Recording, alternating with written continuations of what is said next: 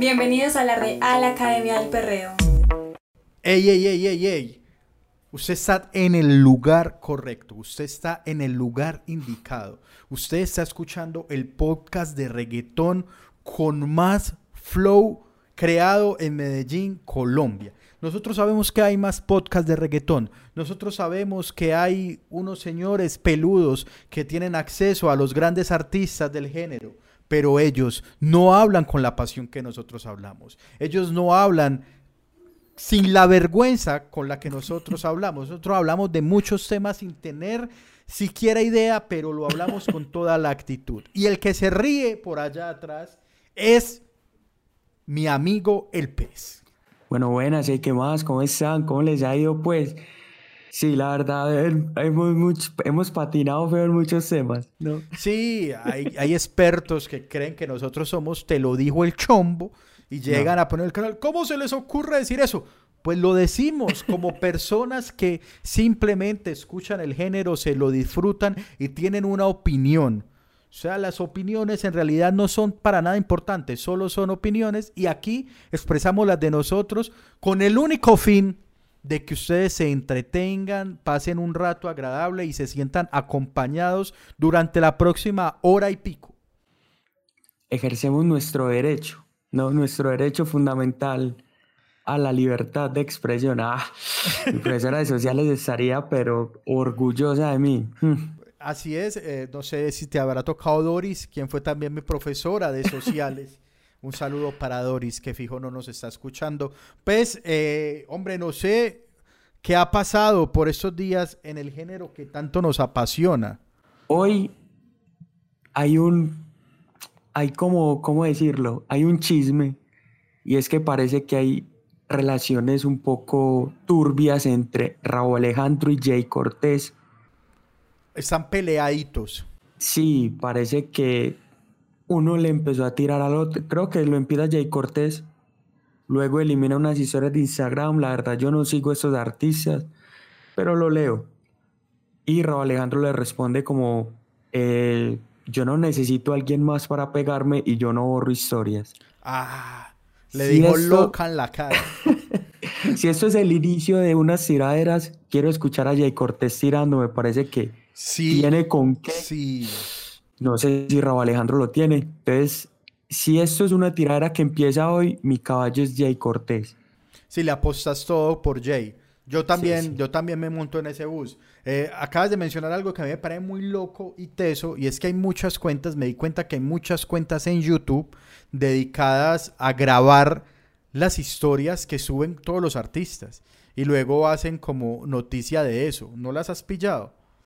No, no, nada. Uy, esas cuentas, eh, yo no sé el nivel de desocupe o ese es su trabajo y de eso viven, pero Bad Bunny está haciendo un en vivo y pum, y graban todo a ver si el hombre tira una bomba ahí y luego subir eso como noticia. O Jay Cortés subió unas historias, graban de una lo que el hombre suba. Yo me imagino que siempre están grabando porque no saben en qué momento pueda, puedan poner algo con clickbait ahí en, sus canales a punta de contenido ajeno. Muy tesas estas cuentas, muy tesas. yo, pero yo me informo hay veces por ahí también. Sirven como material informativo. ¿Las stories tienen copyright? No sé, no, no, no creo. Pues hasta el momento no, a no ser que, que suene música ahí. Bueno, en fin, no, no sé cómo funcione eso. Pero pero bueno, eh, hablando de relaciones, se murmura, se, nosotros estamos arrancando últimamente con chismes, se rumora, se dice que vuelven Karol G y Anuel eh, después de las fiestas borracheras en nombre del fin de esta relación por parte sobre todo de nuestra artista, digo nuestra porque es de nuestra ciudad, eh, parece que hay reconciliación, amigo Pez. Ve, hablando de Anuel, hay también como otro rumor y es que Anuel está enojadito. ¿Con quién? Porque con él. Con Yandel, no, con Yandel.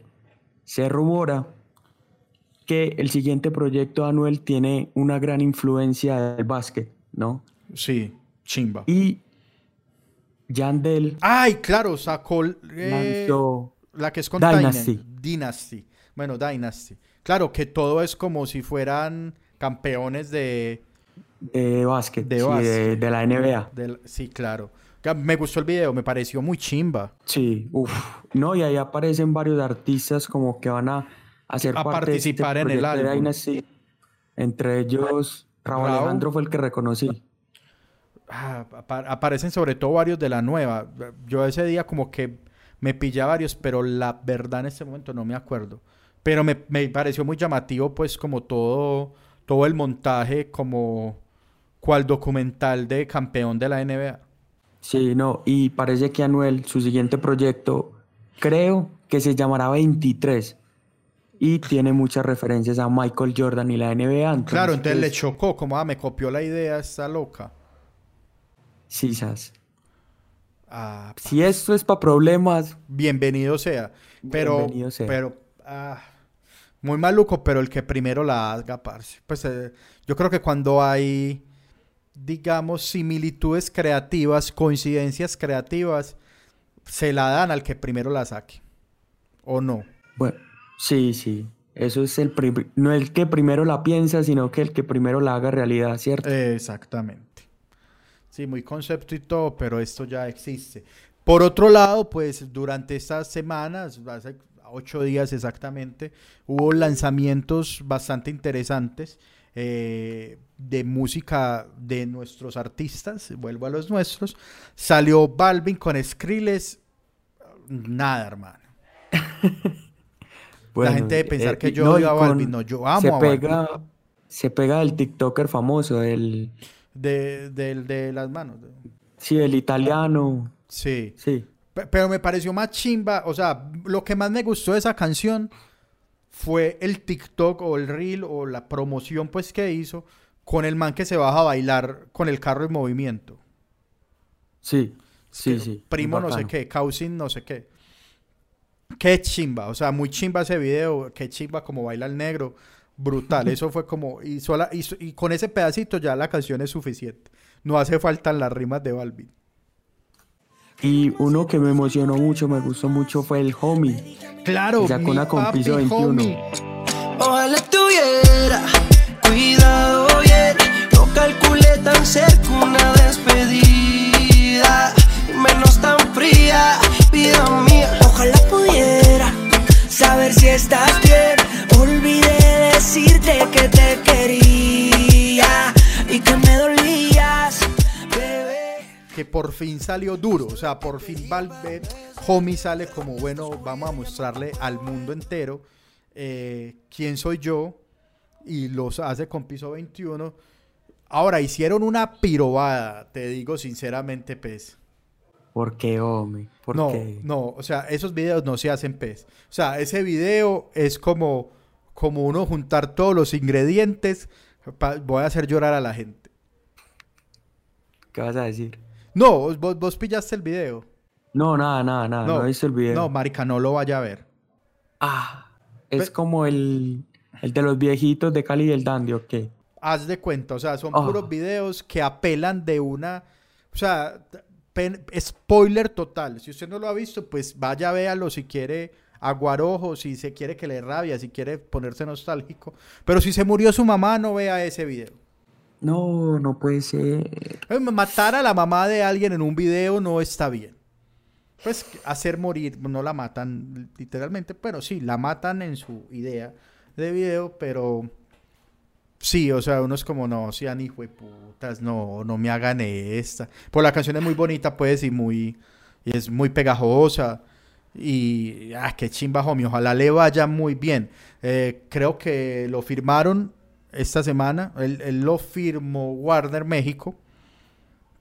Incluso si se dan cuenta, bueno, si ven el video, el video está en la plataforma de Warner, en el canal de Warner. Y además fue firmado Homie como compositor.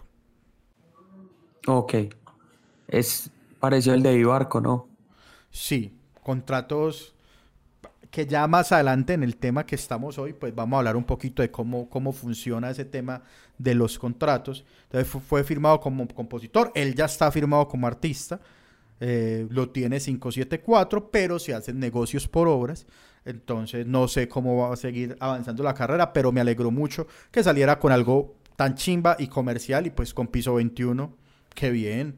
Pues nosotros no somos Bien. los más pope popetoneros del mundo, pero, pero la buena para piso 21. Bueno, entonces, Panda, vamos a hablar sobre cómo se pega un artista, ¿sí o qué?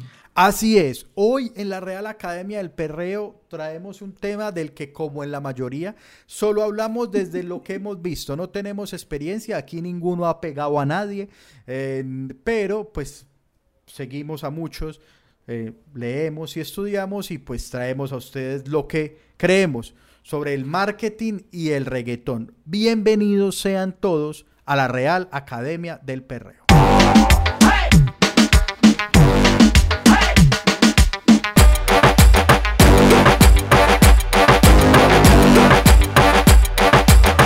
Real Academia del Perreo. Listo. Marketing y reggaetón, pues, ¿qué es lo primero que se te viene a la cabeza? A ver, ¿cómo se pega un artista? Yo que yo me hice esa pregunta y creo que la, lo primero que uno piensa es un junte, un junte con alguien de más nombre, ¿sí o qué? A mí lo que me parece es como el, el, el escalón que dan casi todos los artistas para llegar al mainstream. A mí lo que me parece es que uno corre, pues estos artistas corren muy peligro de quedarse como artistas de juntes, ¿no? Dame un ejemplo. Por ejemplo, me parece que la carrera de Fate es la manera perfecta de cómo los juntes pueden hacer crecer su nombre. Desde su primer álbum, se junta con los Avengers, coge más nombre y ahora Fade es mucho más de lo que era cuando, antes de juntarse con Avengers. El otro caso también de Avengers es Lenny Tavares, que inevitablemente no ha, no ha digámoslo, es que, es que suena muy feo, pero no ha podido pegar solo. Sí, o sea, hay una que otra canción, pero sus grandes éxitos casi siempre son featuring y para acabar de ajustar featuring con mucha gente. O sea, eh, ni siquiera es como dos, sino que es son canciones o con alguien tipo o con alguien sobre él. Pues con alguien con más reproducciones de él o más seguidores. Sí, que él él. termina siendo un acompañamiento. Sí, sabes. Así es. Yo creo que otro ejemplo de, de algunos que les ha pasado eso, más también trayéndolo al contexto nacional, es eh, nuestro loco de Barrio Triste, Lalo Ebrat. Lalo, que me parece una chimba, un artistazo. En estos días, eh, también tema para que lo tengamos ahí apuntado. Viendo Bizarrap, me di cuenta que él tiene sesión con Bizarrap. ¿en Incluso, sí. Es de los pocos colombianos que creo, si no es el único, que tiene que tiene una sesión con Visa. Y, pero Lalo, entonces Lalo la pegó con Moca, que es, que es Sí. como un al revés, porque se pegó solo con Moca y de ahí para acá todo tiene que haber, o sea, todo lo que ha sonado es con alguien más. Bueno, de todas maneras, él, está- él siempre ha tenido una relación como con Chera, como con Skinny Happy, que son, hacen parte de Tropical Minds. Sí, pero entonces no ve, entonces está Lalo con Juanes. Eh, Lalo, pues... Pero ahí, ¿quién se aprovechó de quién? No, Juanes se aprovecha de todos. O sea, Juanes. eh, ¿Qué, qué fin de carrera de mierda el de Juanes, perdón. Se lo digo. O sea, está cayendo en toda la, toda la decadencia de un artista. O sea, Sí, que sí. la primera es, ah, la- está pegando el reggaetón, voy a hacer reggaetón. Entonces sacó un álbum de reggaetón que lo produjo Sky. Imosti. Sí, sabes. Medio pegó. Ah, esto me... Luego me le voy a pegar a los, a los reggaetoneros alternativos. Entonces se le pegó a Lalo, se le pegó a Crudo. ¿Sí o qué? Sí, sí. Y ya cayó en lo peor. O sea, cuando un artista uno dice, ah, no, papi, cierra el chuzo de una vez y es que sacó un álbum de covers. Cuando sacas álbum de covers... Pues a menos que se llame Luis Miguel. O sea, eh, pe- Pero es que Luis Miguel sacó el álbum de covers cuando estaba empezando, o sea, cuando estaba en la flor de su carrera, digámoslo ok, así. ok. O sea, Sí, no fue, listo, no fue un, un intento desesperado de, de marica yo que más saco. Voy a poner un paréntesis. Sí. Si alguien propone hacer un álbum de cover de reggaetón, ¿vos qué decís? ¿Es un fracaso o es un éxito? Parce, lo más parecido lo hizo Karol G eh, con leyendas. Yeah. W, Carol G, niveles musicales, muchachos. Colombia y Puerto Rico, otra dimensión musical. Eh, me pones en tensión cuando bailas así. Me pones mal a mí, no lo puedo resistir. Declaro, quiero conectarte yo. En el, en el álbum de Sí. ella, que es como un popurrí de covers. Y creo que medio funcionó.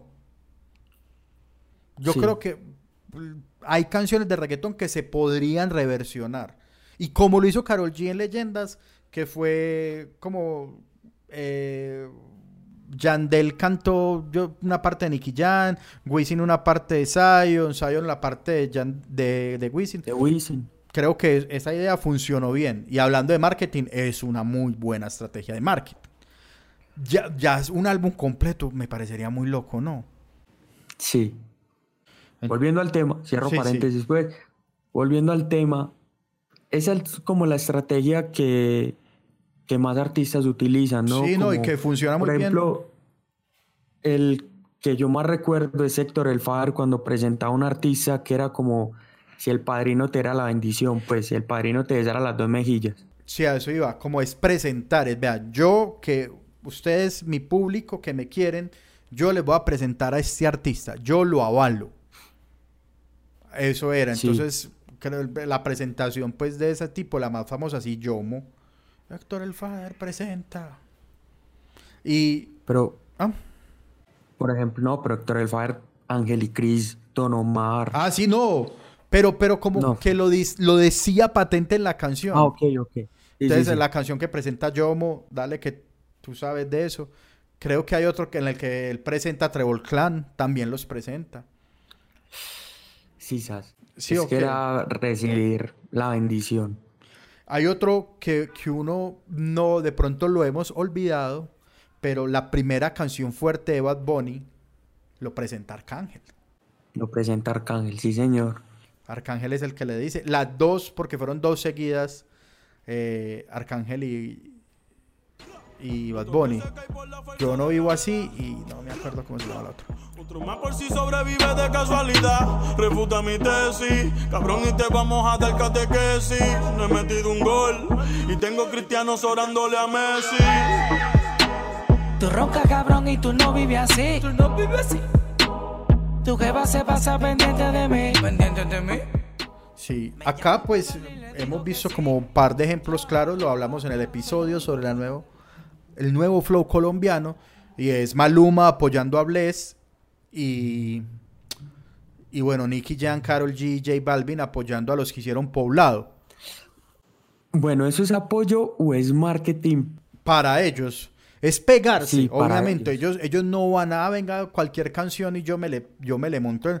Lo creería más con, yo insisto, con Imposible, porque Imposible es una canción que yo no sé si eso había pegado acá en emisoras. Eso es- estaba sonando en forma pues, vos que rastreas más emisora. No, no, no era la, la primera de Bless, ni la segunda, pues.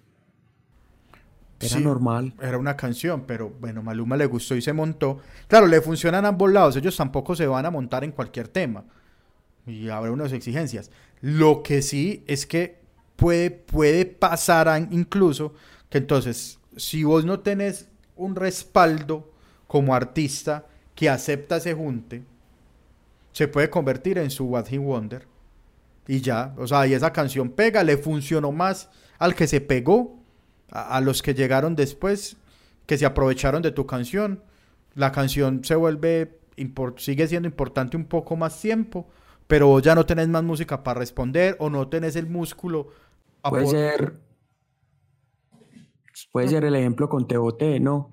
Que Nio García y, y toda esa gente que era de la original, esa canción representa muchos views, representa mucha plata, pero la que lo volvieron icónica Fue Bad Bunny. y Osuna. Sí, ve, te- un ejemplo también muy de, de acá. Eh, Raycon, Raycon sí que era el papá para hacer eso. Raycon tuvo una seguidilla de pegársele a canciones increíble. Y entre esas hubo una con los Mortal Kombat. Eh, eh, tu cuerpo me Tu llama. cuerpo me llama, tu cuerpo Sí. me llama. Eso es, o sea, eso es un clásico del reggaetón acá. Sí, Sí, sí, sí. sí, ok. Raycon siguió su carrera y con los Mortal Kombat, que eran Ronan el Kila y un man llamado Morrón, que estaba muy mal desde el nombre. Bueno, Eh, había que pensar mejor el nombre. Sí, Morrón. eh, los Mortal Kombat. No pasó nada con los Mortal.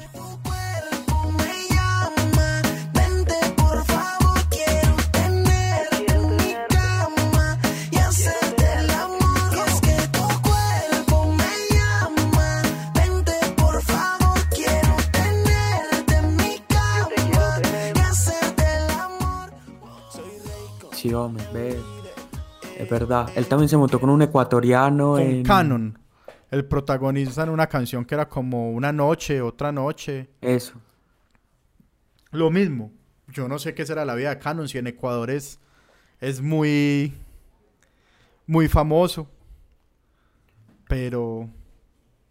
Y por el contrario, se juntó con Daddy Yankee dos veces. Y las Mm, mm. canciones... Y nada. y nada pasó con eso. Entonces, pues es una fórmula, es una forma, pero, pero como todo, yo no sé, o sea, tiene un poco de suerte, tiene inversión, obviamente. Yo creo que hay Sí, mucha... porque- Dale. Sí, porque es muy difícil que a uno lo termine escuchando, no sé, Balvin o Maluma.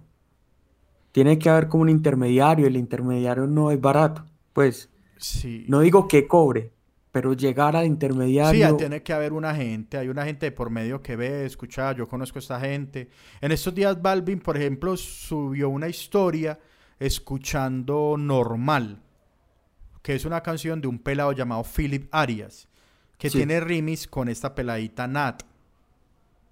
sí, Y Balvin subió escuchando esa canción y ellos tomaron captura de pantalla y subieron como, uy, marica, Balvin. O sea, como que solo el hecho de que el man la esté escuchando ya es un sí, aval obviamente. ya, y que estuvo una historia donde está escuchando, ni los etiquetó, no dijo quién cantaba, no, el man como que, uy, chimba de tema.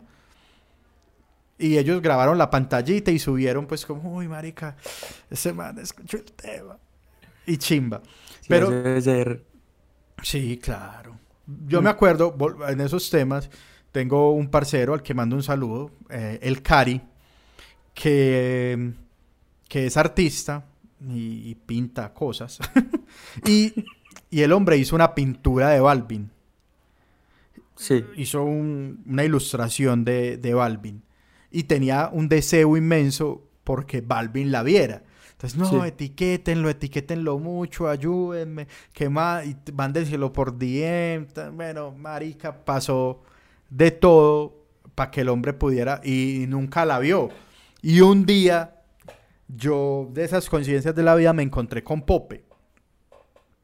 Y conozco a Pope por algunas situaciones. Ah, Pope, ¿qué más tan? Y yo me acordé, y yo, parce, no, mira. Y, y lo, lo- le mostré en mi celular, eso lo dijo un parcero de Balvin, a ver si vos. Y el man, ah, venga, parce, de una vez. Y se lo mandó. sí. Y Balvin le dio Y lo- like y le puso unos fueguitos. Pero no lo reposteó. Ah, pero No, no sabemos en qué estaría pensando Balvin. El caso, pues, es que hay muchas formas de marketing. Voy acá, bueno, aquí mencionamos algunas. Pero hay que tener en cuenta antes de hablar esto, es más o menos cómo, cómo se ha trabajado históricamente. ok, Sí o qué, o sea, digamos que el negocio de la música genera mucha curiosidad en el sentido en que los artistas son muy dados a ser muy ostentosos. A- Cierto, o sea, aparte de la vida de, Sí. de ser artista o de lo chimba de, de ser artista es que tenés como una vida de lujo. Y, y son, Sí. y son ricos, o sea, uno a uno, digamos, le cuentan las historias después de, de que, ay, tal artista que, que hombre, tantos éxitos que tuvo y, y murió pobre eh, o murió arruinado, que, que- que es una historia muy chimba también, a mí me gustan ese tipo de historias, pues, y que van desde Mozart, huevón. Mozart mu- murió como debiendo plata. Eh, ¿Por qué haces esa cara, pez? No, porque me acuerdo que una de las leyendas de mi casa, pues de mi familia, es que en algún momento de la vida el Joe vivió al frente de mi casa. Yo de Sí. Arroyo, pues. Uy, Pues, y uno después es como, bueno, el Joe, ¿no? sí, Pero en algún momento vivió en Itagüí. claro. Pues cuando llegó, apenas llegando para grabar en Discos Fuentes, pues, entonces Fruco le consiguió una casa y todo. Pero donde empiezan, hasta donde llegan, y supongo que el Joe también la pasó mal. El, según la telenovela, la pasó mal. Entonces están como esos dos lados. Y también es muy recurrente la historia de que es que la disquera lo tumbó. De que es que Ah, la sí. disquera se quedó con la plata. En ese caso, una, otra gran historia es la de Tupac. Tupac se lo matan y Tupac le debía discos a la disquera. O sea, y, intentaron quedarse con la obra del hombre después de muerto y la mamá tuvo que, que pelear un montón para, para poder recuperar los derechos sobre la música de Tupac. Entonces, ¿por qué pasa esto? Resulta que el negocio de la música se ha dividido como en varios tipos de contrato, históricamente, ¿sí o qué? Entonces está el contrato como discográfico que, del que hemos escuchado, ah, firmó por tantos millones, firmó tanto, eh, tanto en el que el artista acepta una suma de dinero eh, por una cantidad de discos. Sí. Ejemplo, el pez se lanza de cantante, entonces el pez va a ser el artista. Yo tengo Panda Records, soy el sello discográfico. Entonces yo le digo al pez, pez, vamos a firmar por tres discos en dos años. Usted me va a hacer tres discos en dos años. Sobre esos discos, entonces se buscan todas las formas de explotación posibles de la obra, de la obra fonográfica grabada. ¿Cierto? Que por eso es que ahí es donde se separa lo, lo fonográfico, lo grabado, de lo interpretado en vivo. Son dos cosas diferentes. Entonces, yo le voy a explotar a usted todo lo que Pero, usted a grabe. ver, yo, yo tengo una pregunta, sino que. Por ejemplo, en el caso de Bad Bunny, que él había firmado por varios discos, pero su disquera no le proporcionaba lo necesario para hacer un disco, ¿no? Claro. Ahí hay una trampa. Ahí hay una trampa y finalmente por eso él pudo disolver el contrato.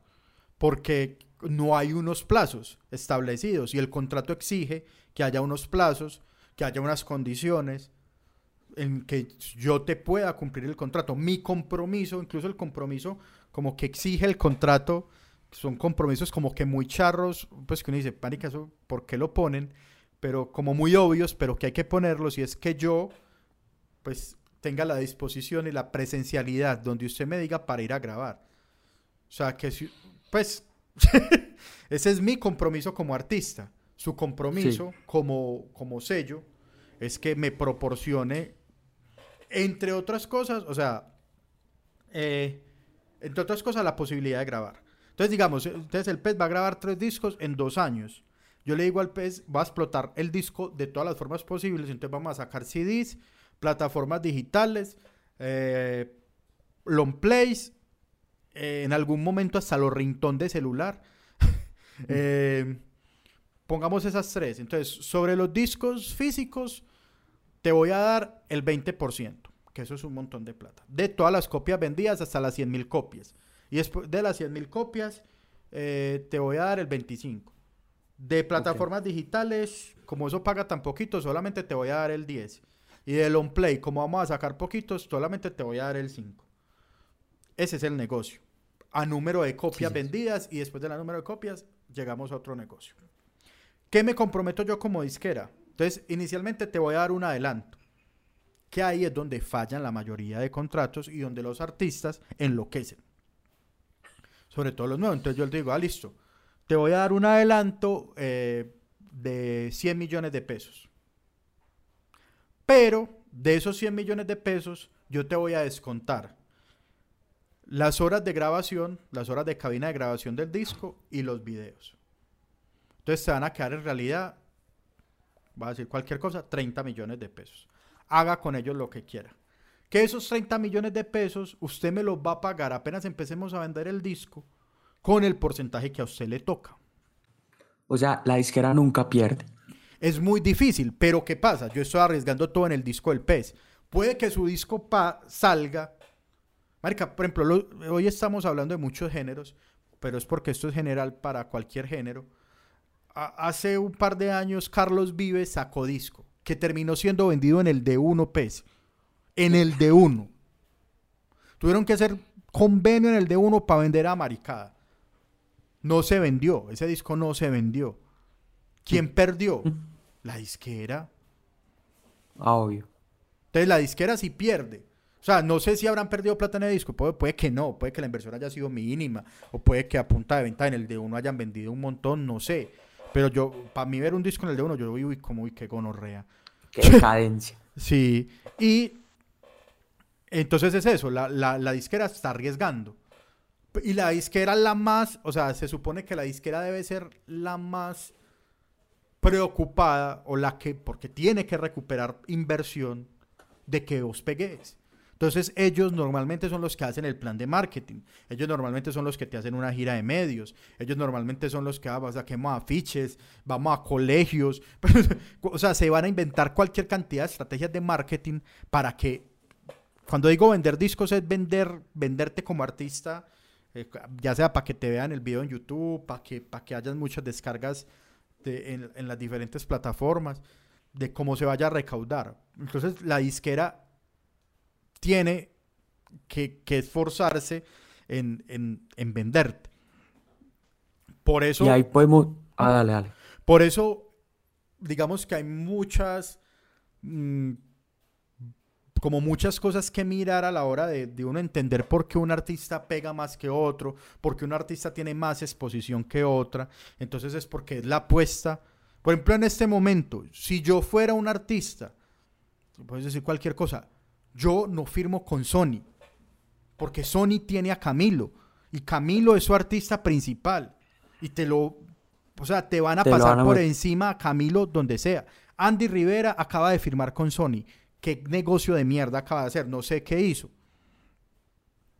¿Cierto? No sé cómo habrán firmado, no sé en qué términos. De más que era un buen negocio, mentiras. Pero, marica, uno ve que es el hijo, que, es- que Camilo es el hijo consentido de Sony, que les está generando mucha plata. ¿Usted cree que van a sacar presupuesto para gastarle a otro artista?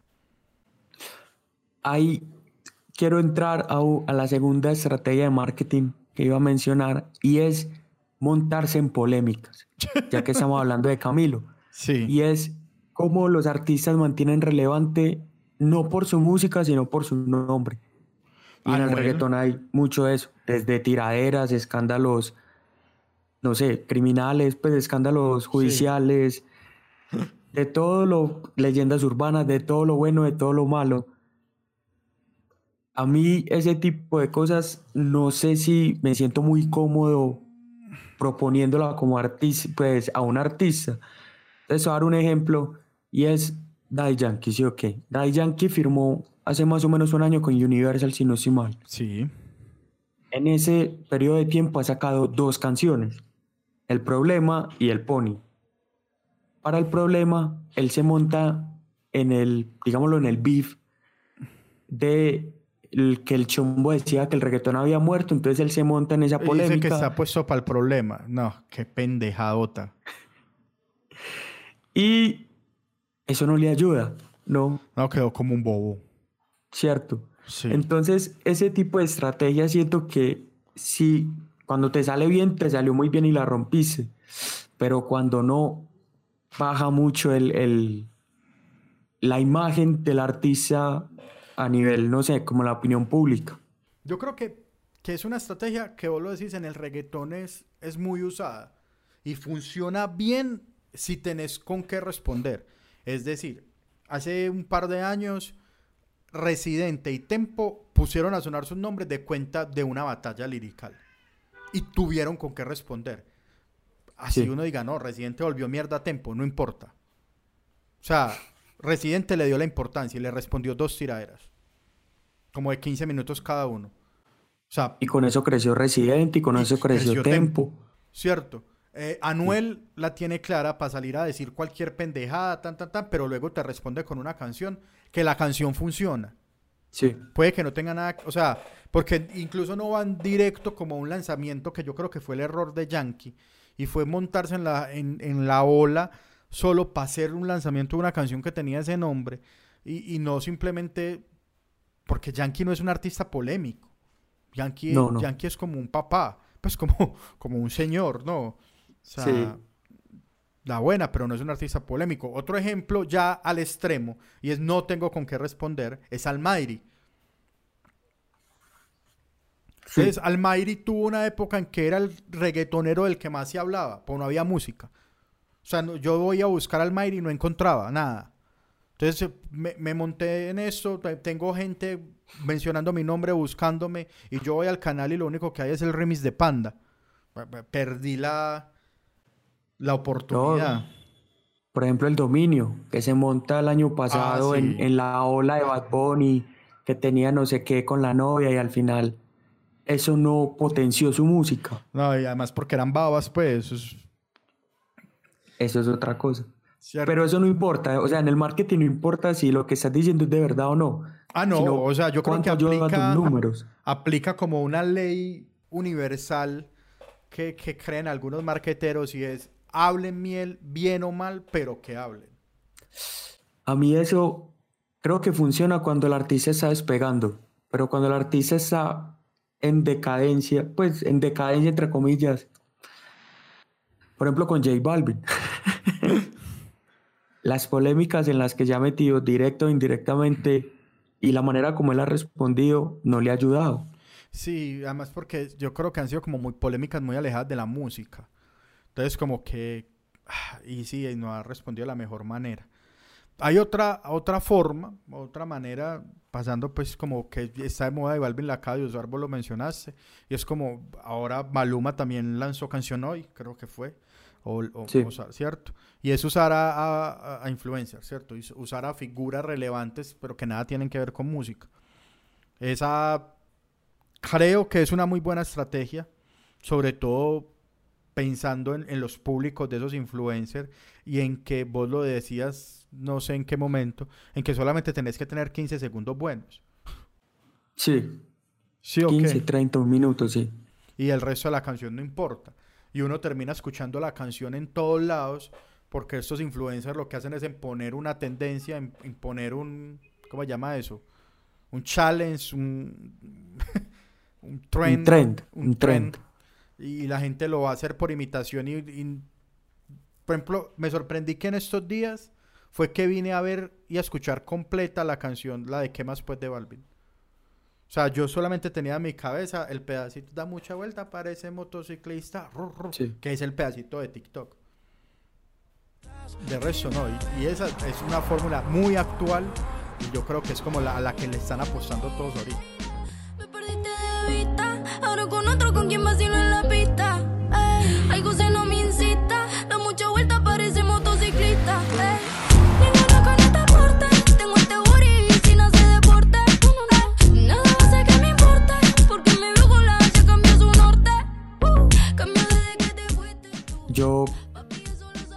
consultando pues la magia de TikTok es que parece orgánico el crecimiento, ¿sí o qué? Pareciera Parece como orgánico. pareciera que no hubiera una mano negra que está fin, pues que le sugiere a la gente con muchos seguidores que utilice cierto tipo de canciones, ¿cierto? Ah, Entonces- no, pero sí, claro, pero uno sabe que sí, o sea, hay unas, unos negocios por debajo para, para pactar el baile, este bailecito, ¿sí o qué? Sí, pero es por ejemplo, ¿cuánto de el éxito de Camilo hoy se debe a los bailes de Baluna, ¿no? De la novia, como se- creo que es de La Baluna. esposa, la esposa. Ah, ya se, ah, ya Sí, casaron, qué pena con doña Eva Luna. La señora Ella- Echeverry. Uy, no, es que suena... No, Camilo, quédate con el apellido del papá, del papá de Baluna, claro. mejor. Sí, ok. Sí. Pero es como ella, a través de, no sé, pues digámoslo, amor, pues, para no meterle marketing al asunto, pone las canciones de su esposo en sus videos de 15 segundos y los pega. Yo- con Camilo, Camilo puede ser un caso de estudio para un doctorado. O sea, es impresionante. Yo, yo no voy a discutir la calidad de la música de Camilo. Si, es buena, si es mala, lo que sea. Camilo, pero Camilo es un producto. Eso, marica, es como si hubieran hecho un champú. Eh, O sea, para sacar un champú no es que, ay, me inventé este champú, lo meto en este tarro y al otro día lo vendo. No. Necesitamos un champú que sirva para esto, esto y esto. Vamos a ensayar con esto, con esto y con esto. Se lo vamos a echar a estos conejos. Eh, sí, le vamos a diseñar un tarro así. O sea, así se hace un champú. y, y así es Camilo. O sea, Camilo es un producto, o sea, hecho a punta de metadata. Estoy completamente. ¿Qué le gusta? ¿Qué escuchan los pelados? De despecho, pero despechito así. Y también están muy enamorados y les gusta como amar mucho eh, a- a su crush, ¿cierto? Sí, sí. A la crush. Entonces viven tragados del crush y de la crush. Eh, necesitamos inculcar unos valores. Que sea el, el, o sea, que sea, llamémoslo así, el rebelde, porque entonces ya la rebeldía, en, en un momento el reggaetón fue la rebeldía, ¿cierto? Sí. O sea, como que veníamos de, de salsa y, y, de, y de baladas y de un pop muy enamorado y el reggaetón no, vamos a pichar, tan, tan, y, y fue el rebelde y a, para los de acá. y, y- sexo y drogas y descontrol. Y, y dicen, no, pero este ya es el status quo. Después de do- 10, a- 12 años de escuchar esto, este es el pop, esto es lo que se está escuchando, todo mundo habla de lo mismo, vamos a ser el rebelde. El rebelde, ¡pum! Amor, castidad, seriedad, tin. Es el rebelde. ¿En serio, no? O estoy hablando muchas bobadas, pues. No, no, tenés toda la razón y cuando uno lo escucha así se da cuenta que nos han estado engañando. Mentira, hay gente muy inteligente detrás de ello. Claro, entonces uno, entonces, y, su ropa, que parece como un gurú, marica se viste como, como un gurú de yoga, eh, y tan, pero, pero usa Gucci. pues es una Es locura, loco o sea, y- y yo no estoy diciendo que sea, que el pelado sea falso. Quizás su vida sí sea así, pues, evidentemente es un pelado millonario que vive una familia millonaria, que, que, pues que sí puede darle vida de rico a Eva Luna, eh, pero, pero son temas que están por metadata, por, por estudios comprobados, vea, hay que hablar de eso, hay que cantar en estos tonos. Camilo puede cantar en otro tono, canta agudo porque el agudo funciona más. La métrica de la canción. Entonces, según vos, bueno, no. Es posible uno pegar un tema solo, ¿sí o qué? Es posible que de la nada uno aparezca un me rehuso. Sí, y ese tiene un lindo componente que no deja de ser algo mágico dentro de todo, y es que es la suerte y el azar sí existen. Sí, O sea, y que, y que entre tantos Camilos, porque como Camilos está toda su familia, eh, Mau y Ricky, Mau, Ricky. Sebastián Yatra, J Balvin, pues ya saliendo de ahí, Maluma, o sea, gente que está trabajando bajo unos parámetros eh, de está cantando lo que está de moda. eso, pues. que está haciendo la música para que sea para que sea éxito, para que pegue en TikTok, para que suenen las, o sea, con todo lo necesario para que sea un éxito, existe una gente como genuinamente pasó con Poblado. Eh, Creo que es el ejemplo sí. más, más cercano Reciente. y reciente. Uno- una gente que lleva mucho tiempo intentando, que lleva mucho tiempo haciendo canciones, apoyados por un sello que ya ha pegado música, pero que estaba, se murió el dueño, huevón, así de simple. O sea, Capital Music se le mató el CEO hace tres meses, no, seis meses, más o Un menos. accidente, ¿cierto? Sí, Si no estoy mal. un accidente en una motocicleta que era como la cabeza de allá eh, y él alcanzó a sacar poblado. Pues, o sea, se hizo todavía bajo su su sugerencia. Pero pero que ninguno de esos manes, por más que Totoy tenga no sé cuántos seguidores, Chris y lo que sea, no, no eran relevantes como para pegar un tema en la magnitud en que lo hicieron. Y creo que ahí sí hay un componente de que, hombre, obviamente tenés que hacer una buena canción, pero sí hay un componente de suerte. Y me quiero meter al, al tema más difícil y es la sequidilla de álbumes, ¿no? Bad Bunny el año pasado lanzó tres y este año ya tenemos Sech, que en 14 meses ha sacado tres, Raúl Alejandro, que en 8 meses ha sacado dos, Mike Towers, que lanzó un EP a inicio de año, lanzó un disco con 23 canciones en abril y avisa que va a sacar otro álbum pronto. Y yo siento que están quemando música, o sea, que están... Pues el reggaetón funciona así, o sea, el reggaetón en sí es un, Parce, sí y no. O sea, es un género como... efímero. Pero, Sí. pero empezó a funcionar así, yo creo que hace un par de años. Y es muy triste porque es que una canción no dura pegada un mes, weón. ¿no? Y, o sea, las canciones van y vienen, pero es que son álbumes, ¿sí o qué? Son álbumes que tienen un concepto, que tienen un trabajo de producción, que tienen una producción detrás de conseguir los juntos, de conseguir el estudio, de hacer algo bueno. Y si vos sacas otro álbum en seis meses, están matando tu propio disco. Por ejemplo, Bad Bunny saca tres discos del año pasado y este año ha sacado, no sé, cuatro o cinco sencillos.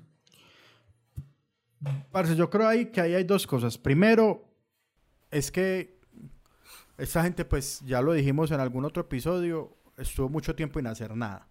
Entonces se dedicó a grabar mucha música. Yo creo que eso influyó o ha influido en, en este, como en esa explosión de discos. Por otro lado, es que como estamos, ya se están consolidando una- unos modelos de producción en donde los álbumes los van produciendo otra gente y ellos simplemente llegan a grabar.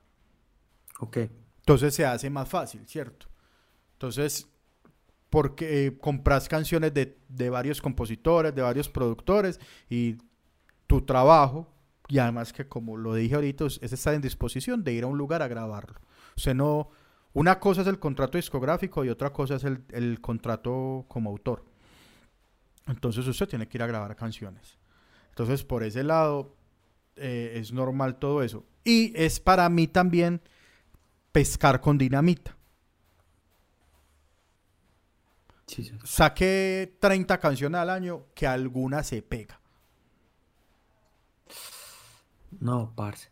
Es, es un tiroteo y me parece que le está haciendo daño a muchos artistas. A mí me parece muy triste, por ejemplo, lo que pasó con Siete Días en Jamaica de Maluma. Sea, el man Sí. se le gastó pues como todo el cariño del mundo y no los temas más cabrones de mi carrera y a cada uno le voy a hacer un videoclip, pero todos tienen que ver y además de eso le voy a hacer un documental para pues, YouTube, creo que eso estuvo en YouTube Premium, eh, ya lo soltaron pues.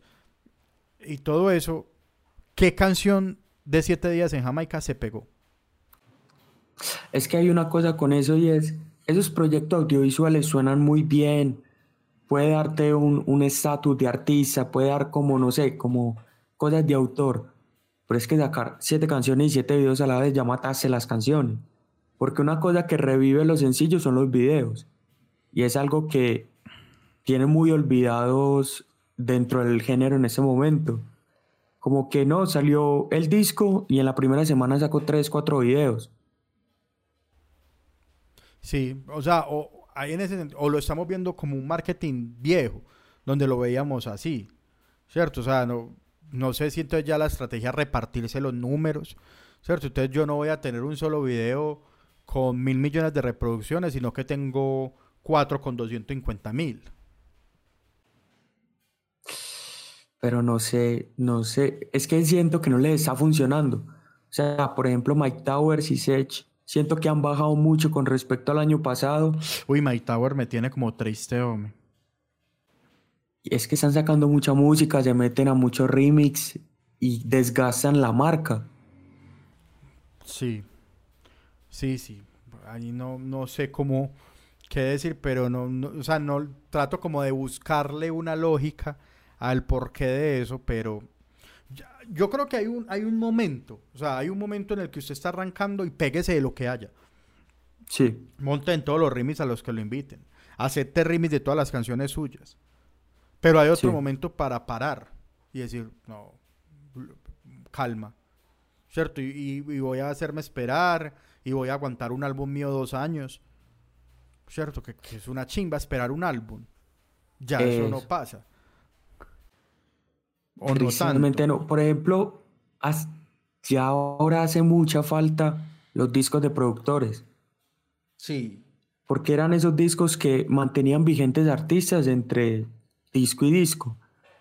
Un Gárgolas de Alex Gárgolas, Mad un Flow. contra un Mad Flow, el que habla con las manos de Liel, contra la corriente de Noriega. Obviamente ahora es más difícil porque antes todos estaban bajo Machete Music. pues. Sí, no, y ahora pues hay... mm, Sería posible, o sea, y uno sabe de, de productores que podrían lograr algo así. O sea, Tiny, por ejemplo, podría lograr algo así. Por ejemplo, Dynasty parece que va a ser algo así. Ojalá, o sea, que Yandel no canten todas. Ojalá. Sería muy bueno. El, para ir cerrando, pues hay un tema muy importante del marketing, quizás el más importante del marketing, y es que obviamente todas estas estrategias se hacen con plata. Entonces usted como artista, si está pensando en, en lanzarse, si está pensando en, en- en hacer su proyecto musical, déjeme decirle que pues sí, pasan casos como el de Danny Ocean, eh, pasan casos como el de los de Poblado, que fue el que los ejemplos que pusimos, pero sobre todo hay plata de por medio. Plata, ¿para qué? Para cualquier cosa.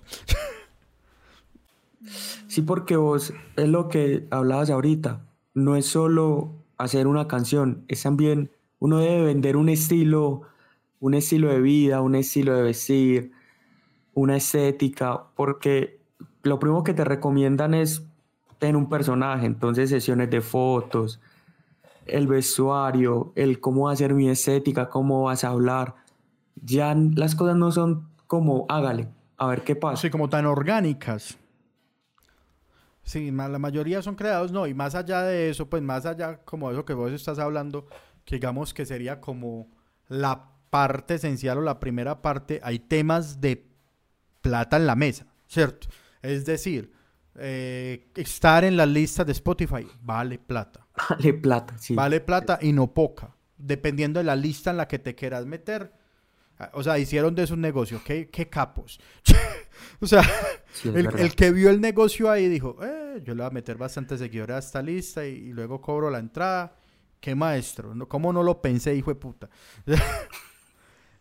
Estar en las listas de Spotify, de Deezer, de, de cualquier plataforma, vale plata, te venden paquetes para que estés en todas. Bueno, eso, eso, estar en Vive Latino, no, no te quiero decir cuánto vale, no sé. Pero no es poquito. No me quiero imaginar. Sonar en las emisoras. Sí, ningún programador, ningún DJ, ningún locutor te lo va a aceptar. ¿Por qué? Porque en Colombia es delito. En Colombia, en Estados Unidos está legalizado. En Colombia es delito eh, pagar por sonar. Pero, lo- Pero pasa. pero pasa todo el tiempo, pues. Eh, Por ejemplo, que te inviten a festivales es un proceso que vale plata. O sea, que tu manager te presente con la gente de los festivales, que te, o sea, para que quede último de cartelito, hay una Sí, inversión detrás. Esos, esos, esos entraron con una luca. Eh, eso- por ejemplo, hay muchos managers que, que son chimba, pues así trabaja cualquiera. Hay uno ahora, yo a veces hablo de más, pero bueno, espero esto no llegue a oídos del hombre y si no, pues que hijo de putas. Eh, hay uno ahora que se dedicó a escribir frases en, en, en Instagram, unas frases reculas, a la gente le encanta, que son frases de superación, pero con, con palabras Con groserías. con groserías. Ese man, eh, alguna vez lo contactaron para que manejara a una gente que yo conocía, no mis amigos de siempre, a otra gente. Y él decía que él para trabajar, ojo, aparte de su sueldo y aparte de su comisión por, por las ventas, él necesitaba 30 mil dólares en el 2008.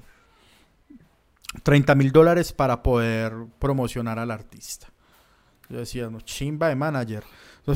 Pues se- se supone que como yo mido la calidad de un manager en el poder de gestión que tenga, sin plata, con plata cualquiera. ¿Cierto? Entonces, esa- esos 30 mil dólares él los argumentaba en que, claro, yo te meto de jurado en un reality, por ejemplo. eh, te puedo meter eh, en un festival con cartel poderosito. Te puedo eh, lograr un junte. Los juntes se pagan, eso es otra Sí. cosa que hay que decir. Hay, Sí, muchos de los juntes es- valen un billete. ¿Cuánto? No sé. O sea, eso puede valer cualquier cosa. Pues la, la- la suma que, que se quiera pedir. Eh, ¿Qué más se puede hacer con plata para usted tratar de pegar a un artista? Eh, pues, Por ejemplo, los productores. O sea, ah, bueno, pa- pues lo, es lo más básico que es tener un, una buena producción musical. Sí, pero no es lo mismo que te produzca, no sé, el parcero en Loops en tu casa a que te produzca Sky. Claro, además que, ¿sabes qué? Son tarifas diferentes. O sea, Sky te puede hacer la canción. Pero que vos digas al final, Sky rompiendo el bajo, cuesta más. Sí. Eso me, cuando yo me di cuenta me pareció increíble, pero, o sea, cobran la marca. Y está bien, pues. Tiny, Sky se lo ganaron, pues Chris Jedi, Eh, Nesty. Eso. Hay muchas, o sea, ya hay, ya si usted se va a poner a hacer publicidad de guerrilla, vale plata. A mí me pareció imposible, Bless, a Bless con Imposible le hicieron una campaña de cartelismo. Y a mí me pareció muy loco eso y dije, bueno, bacano. Jamás escaneé el código, pero vos llegaste a ver los afiches. No, pero sí me pareció muy loco que cada vez veo más como en pasacalles o en, o en paraderos de buses que promocionan canciones ahí. Sí. Hay unos, por ejemplo, Kevin Roldán tiene una valla propia, yo creo, en Subiendo las Palmas. Casi siempre hay algo de Kevin Roldán ahí. Eh, de, en estos días vi una de Fumeteo de Fate, también en, en la 10 en el poblado. Aquí solo hay gata que le gusta el perreo. Eo, eo. ¿Dónde están los gatos que le gusta el maleanteo? El fumeteo, el sobeteo. Que- pero chimba, eso ya es casi pues como campañas tradicionales, muy tradicionales, o cómo le llamaríamos a eso. Sí, pero al ser tan tradicionales se vuelven con- contra... Sí, se volverían medio guerrilla, porque Sí. uno no, no se imagina una canción publicitada así. Bueno, pagarle pre-rolls en YouTube, que es una pésima idea. Ah. Pero eso aumenta los números y al final hacen mucho marketing con esos números y no sé qué tan relevante sea. Sí, te estás mintiendo. Lo mismo que, por ejemplo, yo jamás en la vida que me ha salido publicidad de una canción en historias de, de Instagram le he dado sweet up. Ay, sí, ve, esta canción la voy a escuchar. No, puta, paso. Pero también eso es otra forma, pues la pauta digital, obvio. Y bueno, miles de formas que hay y que usted necesita dinero para, para invertir en eso. Giras de medios, valen.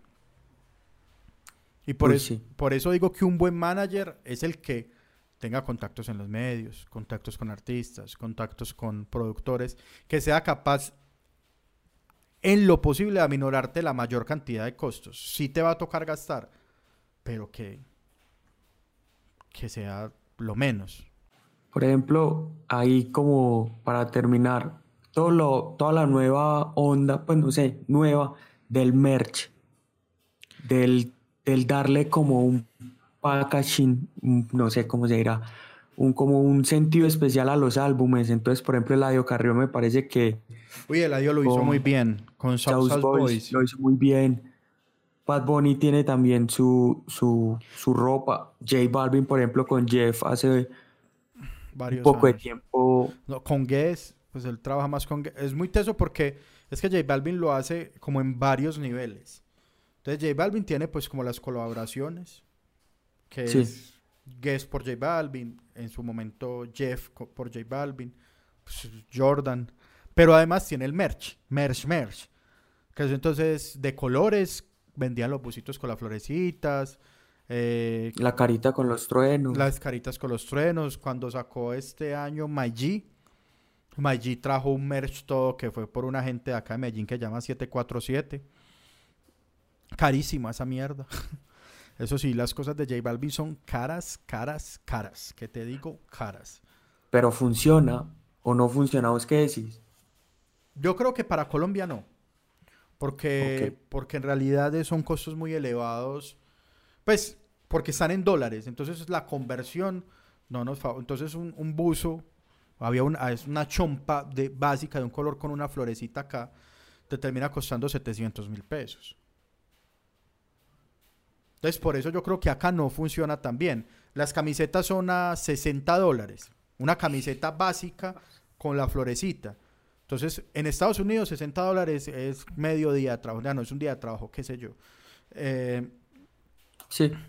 aquí 60 dólares en- por conversión pueden ser 200 lucas por una, por una camiseta estampada de... Ah, que ahora dicen, ah, marica, yo me compro camisetas de 200 mil pesos, sí, pero qué sé yo, Calvin Klein, eh, la- cualquier marca, la que sea, Nike, eh, no sé, cuál camisetas valen 200 mil. Yo no uso camisetas de 200 mil, pero no una camiseta estampada de J Balvin. Entonces, por eso Sí. yo creo que acá eso no funciona. En el resto del mundo sí. Lo mismo con la de Bad Bunny. La de Bad Bunny es un visaje más barata. Faye también sacó merch. Carol G también tiene merch. Pero, Faye to- también tiene. pero todo eso está enfocado en el mercado americano. ¿Y has visto alguna estrategia que te haya gustado? O sea, que vos digas, puta, qué bien pensado eso. Parce, ahí que lo mencionaste, la de la de Road del Southsec Pack me pareció brutal. O sea, creo que fue el primero que, que le dio tanto sentido al merch en el álbum. Entonces el hecho venía en una caja, antes venía el álbum, venía una chompa, venía un llavero, venía un- unas calcas, como un parche para uno pegar. Brutal. Eso uno dice, ah, qué chimba. Y no era caro. Todo el pack valía como 80 dólares. Entonces uno dice, ah, pues tenés un poco de cosas así.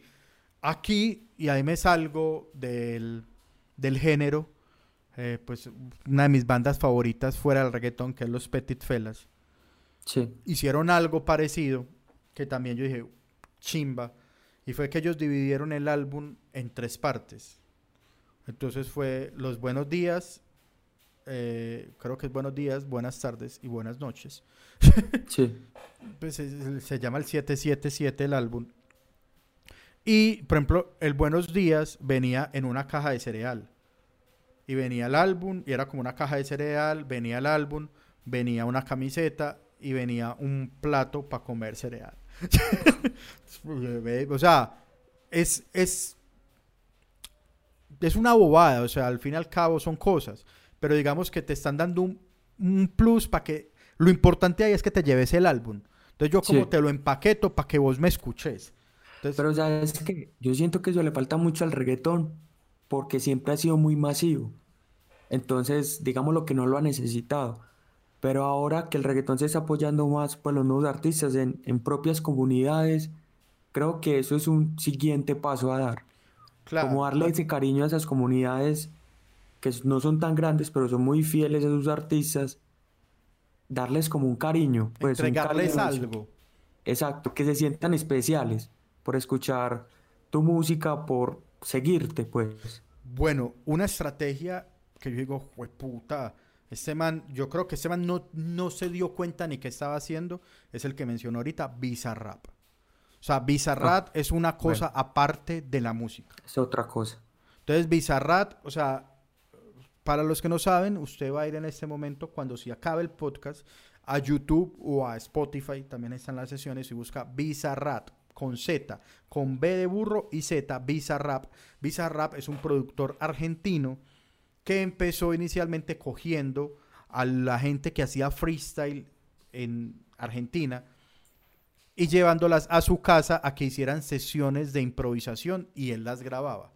Eso se transformó luego en sesiones de música. Le digo, no, no improvisemos, hagamos una canción. Entonces, con algunos era como caiga y la graba, la escribe acá de un, yo le muestro el beat, usted escribe de una y la grabamos. Y con otros, si era de más producción, yo te mando la, la pista, vas escribiendo y tal día caes y la grabas. Que lo hijo de puta, siempre en el cuarto de él. Sí, es el mismo formato. Eh, a dos ya le ha metido más cámaras. Inicialmente eran dos camaritas y el tan. Y el man ya lo que hace es que él tiene una. Es muy teso, y en estos días yo miraba un, un video donde mostraban que hay muchos artistas que las carreras despegaron después de ir a Bizarrap.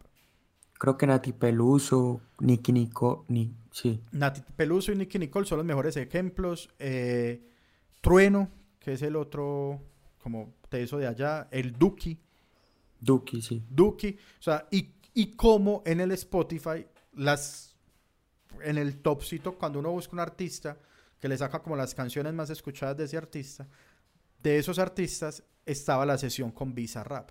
Entonces ya Por ejemplo, Nicky Jam, que es el último. es el último. Entonces ya es al nivel es de, o sea, él empezó buscando tan y ya cualquiera le sale avisa. O sea que podemos decir que Bizarrap es el nuevo Héctor el Fader en ese sentido, en dar la bendición a un artista para que pegue. Ay, sino que es que, pues yo no sé si es así, pero, o sea, desde su, o sea, para mí el man lo que hizo fue es que tiene una plataforma, o sea, él solo, Orgánica. Esa sí. fue puta, orgánica, o sea, el man hace millones de vistas, es, eh, es tendencia cada que sale, la, la gente tiene, tiene, o sea, se hacen reacciones de sus videos, la gente lo espera, y además porque el man a cada, a cada video nuevo, a cada nueva sesión, le hace un tráiler a algunos, Sí. como super chimba, ese, ese tráiler es muy bueno, y también les hace como una campaña de expectativa de alguna forma. Entonces, por ejemplo, yo- la campaña de expectativa con Nicky Jan, esa no tuvo tráiler. Y la campaña de expectativa fue que supuestamente se filtraron unas fotos de, Nick- de él recibiendo a Nicky Jan en el aeropuerto de Buenos Aires. Supuestamente. Supuestamente se filtraron. Y ya como que, ay, marica, entonces será que es que... Y hay una cosa que es, o sea, que insisto en eso porque es que pensemos en la... O sea, Visa tiene 22 años. Seguramente todavía vive con los papás. El man sigue haciendo esa mierda en el cuarto de la casa. O sea, le dijo a Nicky, Nicky, vamos a grabar. Cáigame Argentina a mi casa. Y vive en un barrio como un barrio, digámoslo, popular de Argentina. Sí.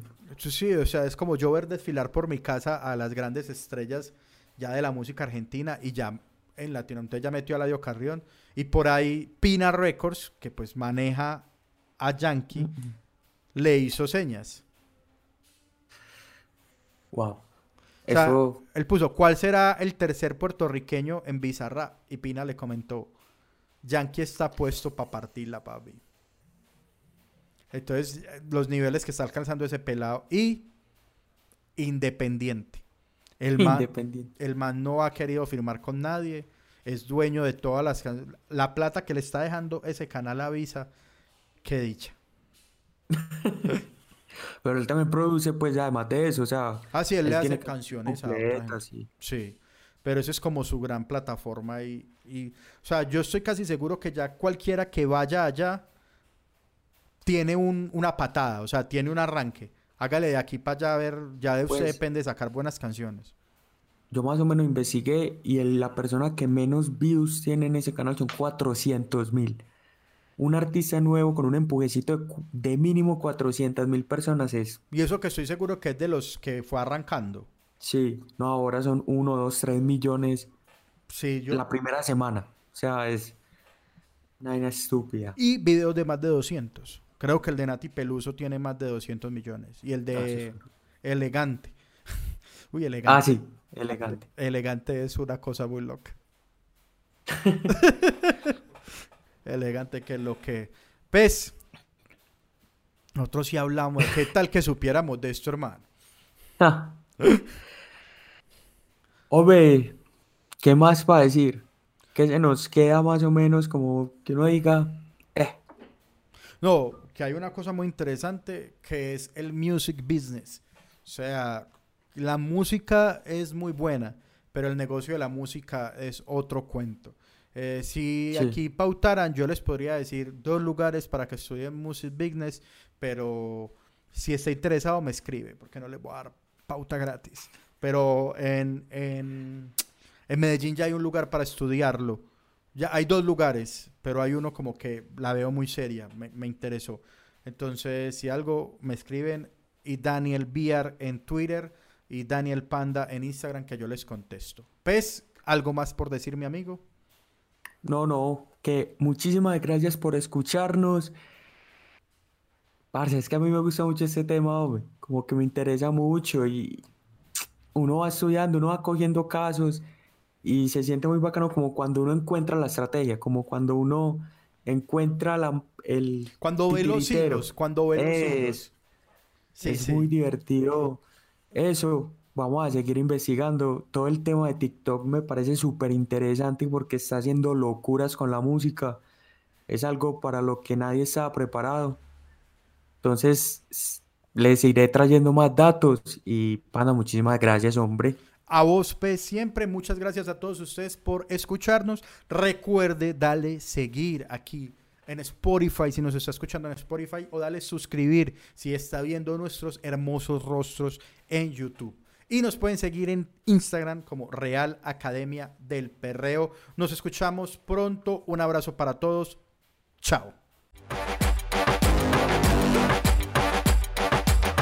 Real Academia del Perreo.